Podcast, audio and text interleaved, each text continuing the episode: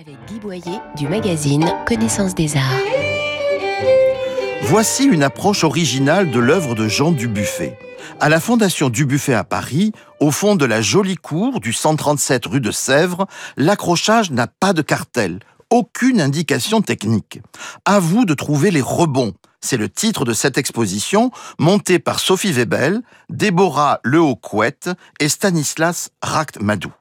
À vous de repérer les motifs repris par l'artiste tout au long de sa carrière. Ainsi de cette étrange figure aux six cercles adjacents qui figure dans la superbe toile Le Torrent de 1953.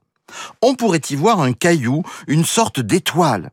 Mais huit ans plus tard, Jean Dubuffet la transforme en voiture vue d'en haut avec ses quatre roues, son coffre et son capot. Marabout, bout de ficelle, l'exposition se déroule comme un jeu de pistes, où l'on passe d'une toile à un dessin, d'une gravure à une sculpture.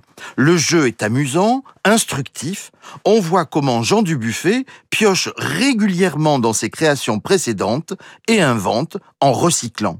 L'exposition Rebond a lieu à la Fondation Dubuffet jusqu'au 16 février et retrouvez nos coups de cœur en images commentées sur connaissancesdesarts.com, rubrique Arts et Expositions.